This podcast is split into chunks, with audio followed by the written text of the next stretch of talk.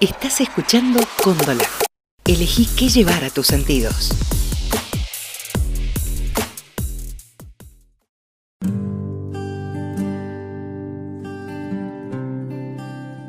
Vivir como digan.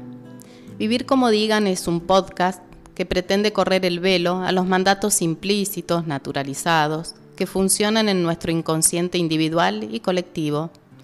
Muchos de nosotros creemos vivir como queremos. A veces, sin darnos cuenta, vivimos como dicen, como podemos o como esperan que vivamos. La idea es zambullirse y navegar en las profundidades de ciertos temas a través de relatos, poesías, cuentos y otros géneros literarios interpelando desde la psicología a la vida cotidiana. Les invito a que pensemos en conjunto, sin antes reconocer que en mí conviven decires que anclan mi estructura del lenguaje y del pensamiento, influenciada por una educación que perteneció a una cultura patriarcal y aún quedan muchos resabios de ella, que lucho continuamente y de manera crítica por deconstruir y construir la pertenencia a una cultura más democrática, pero nunca sola, siempre con otros.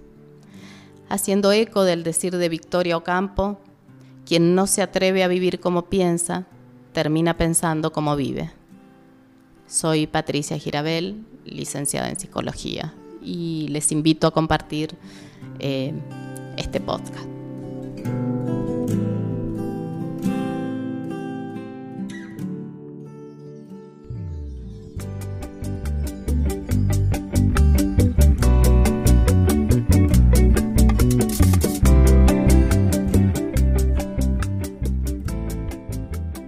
Este es el tercer capítulo de Vivir como digan. La agenda. Sentado en su banco, con la mirada perdida, la mano sosteniendo su cara y la voz tronante del aceño. Benjamín, deja de volar. Volvió la mirada al pizarrón. No entendía nada. En su mente aparecieron las palabras de mamá. Paso a buscarte por la escuela, no te demores, que tenés que ir y una laguna de color grisáceo se presentó en su mente. La seño se acercó a su banco, se hizo chiquita como él, y con voz suave le preguntó ¿Estás preocupado, Benja? Preocupado, dijo Benjamín. Eso solo les pasa a los grandes. La seño le contestó que a los niños y niñas también les pasa. ¿Sí? respondió Benja, y la miró con asombro entonces estoy preocupado. No me acuerdo de las palabras de mi mamá, y sus ojos se llenaron de tristeza. No sé si me toca inglés, ir al gimnasio o robótica. No te preocupes, Benja, tu mamá seguro sabe dónde tenés que ir. Es el recreo, anda, salí a jugar. Benja salió al recreo, pero se quedó en un rincón, solo, sin ganas de jugar.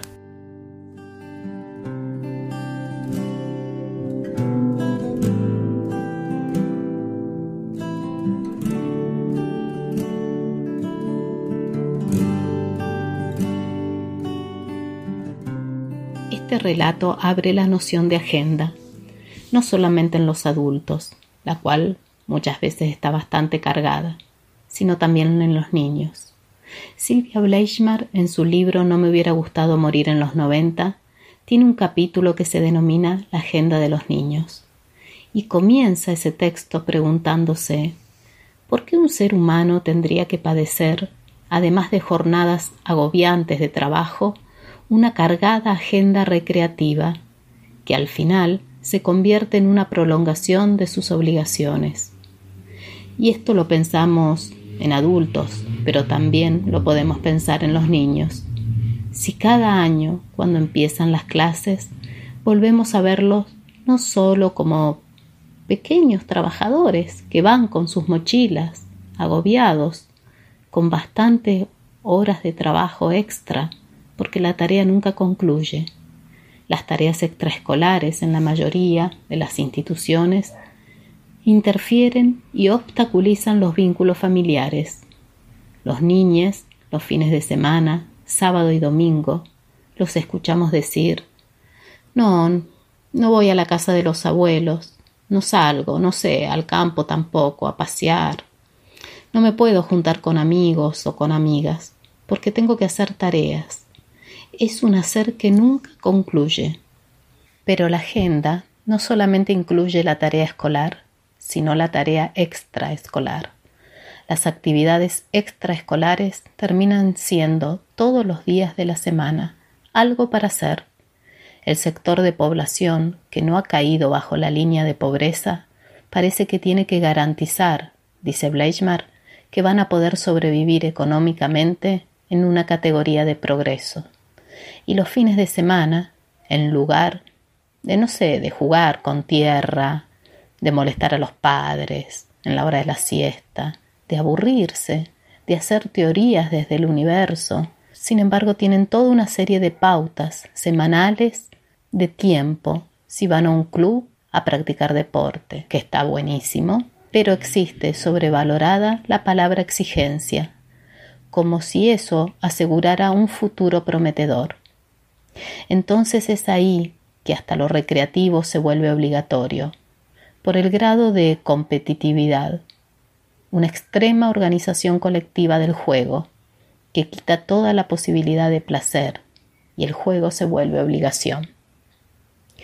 Hay un terror por parte de los padres de que en un futuro sus hijos o sus hijas caigan de la cadena productiva.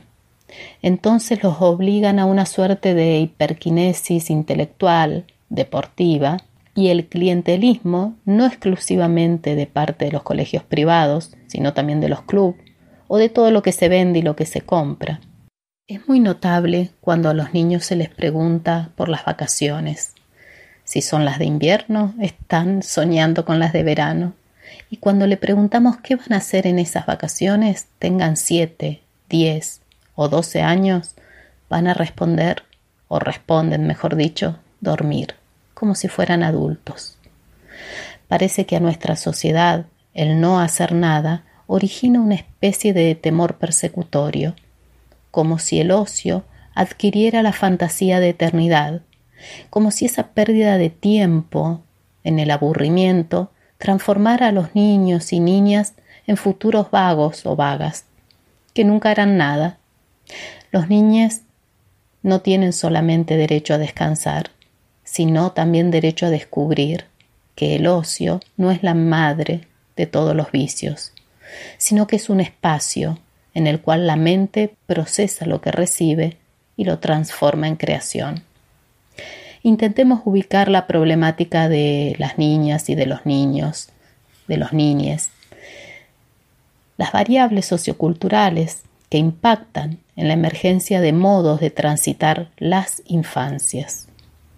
Nos encontramos con niños y niñas que el último día de la semana o algún día de la semana van a un tratamiento psicológico por desatención, porque no se pueden quedar quietos, porque no terminan las tareas, pero después cuando indagamos y vemos la complejidad, las múltiples causas del sufrimiento infantil, podemos observar que estos niños y niñas que se encuentran en sí en realidad con una multiagenda, eh, no solamente una multiagenda, sino algo que tiene que ver con una responsabilidad que los sobrepasa como niños.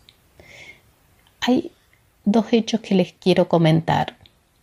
Puntualmente, uno que recuerdo en un jardín maternal, ¿no? Una niña de dos años y medio que llegaba al jardín, luego que pasó el periodo de adaptación y y por supuesto a veces quería y a veces no quería separarse de su mamá. Ella salía muy contenta de su casa con su mochila, eso decía su mamá, y cuando llegaba al jardín a veces no se quería quedar. Entonces la mamá le decía, bueno, decidite si te vas a quedar o no. La nena dudaba entre querer quedarse y pasar la tarde en el jardín maternal o irse con su mamá. Igualmente hacía el berrinche, porque esto pasaba todos los días y ese berrinche era una revelación a ese otorgamiento de poder y omnipotencia al mismo tiempo de responsabilidad sobre tener que decidir si se separa de su mamá o no. También recuerdo hace mucho tiempo una tía que tenía a cargo un sobrino de cinco años, por varios motivos, y decidió cambiarlo de eh, escuela, iba a la sala de cinco. Entonces en una sesión comenta, voy a salir a recorrer con él las escuelas y que él decida cuál le gusta. Mi cara de asombro la, la debe haber asustado un poco, pero en esa sesión trabajamos que esta responsabilidad no le cabía a un niño. Eh, estaba proyectando, ¿no? Y la desvalorización del criterio del adulto. Esta tía había criado a, a cinco hijos que ella había tenido. ¿En qué momento como sociedad los adultos perdemos la certeza de que estamos capacitados para la crianza, aunque cometamos muchos errores? ¿En qué momento le otorgamos al niño este poder y le demostramos que los adultos no sabemos qué hacer con ellos. Y no solamente mamá o papá, sino también le pasa a muchos docentes. Hay una idea en el mundo en que los niños y niñas y adolescentes son considerados deficitarios o peligrosos. Las dos son las miradas complicadas y hay un borramiento de las diferencias entre ser un niño o una niña y ser un adulto. En definitiva, lo que se esconde es el terror a los demás. Y hay una carencia, una falta de espacio para manifestar el dolor. Parece que todos los niños deben mostrarse felices, como las fotos en Instagram, en Facebook, que los duelos deben procesarse rápidamente. Si se les muere un perrito o un gatito, traeremos otro, con una lógica que implica que todos debemos estar bien para producir mejor, porque eso es lo que obviamente la sociedad actual nos exige. Hay padres que están muy asustados ante las respuestas de sus hijos, que no salen ni siquiera a ningún lugar porque se porta mal, porque se enoja, porque lloran. Y está la creencia de que la crianza tiene que ser una especie, no sé, de mundo feliz, sin conflictos, sin ambivalencias. Y es un lugar o es un espacio o es un tiempo en el que se acuerdan pautas. Y quizás la idea de una sociedad sin conflictos es una utopía, como si el conflicto no formara parte de la vida y del crecimiento. Esto obviamente también se transfiere a la escuela, ¿no? Los niños con su silencio, con su rebeldía o con su movimiento nos están diciendo algo, algo que debemos escuchar. El niño transgresor no es un futuro delincuente. Un niño o una niña con dificultades en la escuela necesariamente no va a fracasar en su vida. Tenemos que devolverle a las conductas de los niños y niñas la incógnita. A los adultos Nuestros hijos y nuestras hijas nos recuerdan nuestros miedos infantiles, los que no pudimos ponerle palabras, nuestros terrores, las pesadillas que nos poblaban en las noches, y también las dificultades para movernos en un mundo tal como los adultos exigían. Y así nos encontramos con niños tristes, a los que se les da antidepresivos, niños rebeldes, que se los medica con antipsicóticos, o niñas angustiadas a los que se les da psicoestimulantes. Pero en realidad son niñas a los que no se les pregunta, no se los escucha, no se los ubica en un contexto. Y así como la fiebre puede ser resultado de múltiples causas, las conductas de niños y niñas nos están diciendo algo, solo hay que escuchar. Y para concluir y retomando la noción de agenda y el tiempo de ocio, quiero invitarlos a reflexionar o a pensar qué nos pasa a los adultos con nuestro tiempo libre.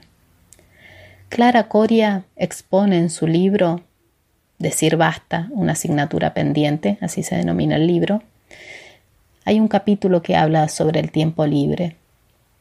Ella dice que el tiempo libre pone al desnudo nuestra realidad así como un espejo que refleja nuestra imagen, desenmascara nuestros deseos no legitimados. También nos echa en cara nuestra falta de práctica para construir deseos propios, que no sigan las huellas de deseos impuestos por los modelos sociales imperantes. El tiempo libre se convierte en una especie de alcahuete, en la hora de la verdad, y la verdad, a veces, suele ser tan dolorosa que se cae en la tentación de llenar los espacios de cualquier manera, aun cuando nos agoten y nos dejen una vivencia tan vacía como el hambre no satisfecho.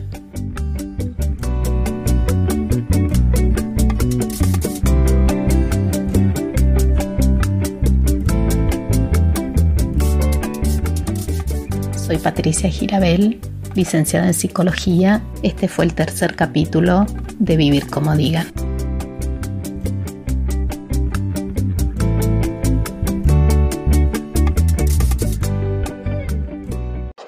Estás escuchando Cóndola.